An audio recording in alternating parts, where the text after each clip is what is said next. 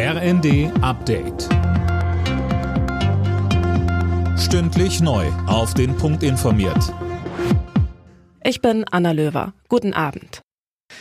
Grünes Licht aus Brüssel. Die Europäische Union startet in Beitrittsverhandlungen mit der Ukraine und dem Nachbarland Moldau. Das haben die Staats- und Regierungschefs beim EU-Gipfel beschlossen.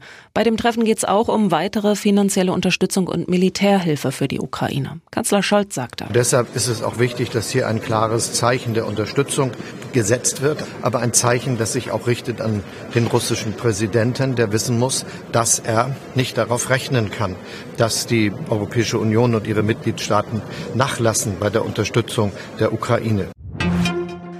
Die deutschen Bauern wollen in der nächsten Woche gegen die Sparpläne der Ampel demonstrieren. Das hat Bauernpräsident Ruckwieg bei NTV angekündigt. Er sagt, das Aus für Vergünstigungen beim Agrardiesel würde die Bauern mit einer Milliarde Euro belasten. Wir haben jetzt im abgelaufenen Wirtschaftsjahr einen kurzen Lichtblick mit gestiegenen Einkommen, aber für dieses Jahr werden die Einkommen wieder zurückgehen und die Belastung würde dazu führen, dass insbesondere in den Gebieten, wo heute schon zu wenig verdient wird, die Einkommen im Bereich rutschen würden, die äh, ein Weiterwirtschaften der Betriebe unmöglich machen würde.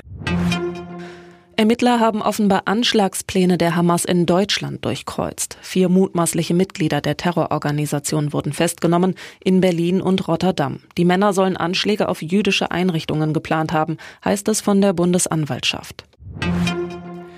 Der Kurznachrichtendienst Threads des Facebook-Konzerns Meta ist jetzt auch in der EU verfügbar. Die Plattform gilt als Alternative zum Online-Dienst X, ehemals Twitter.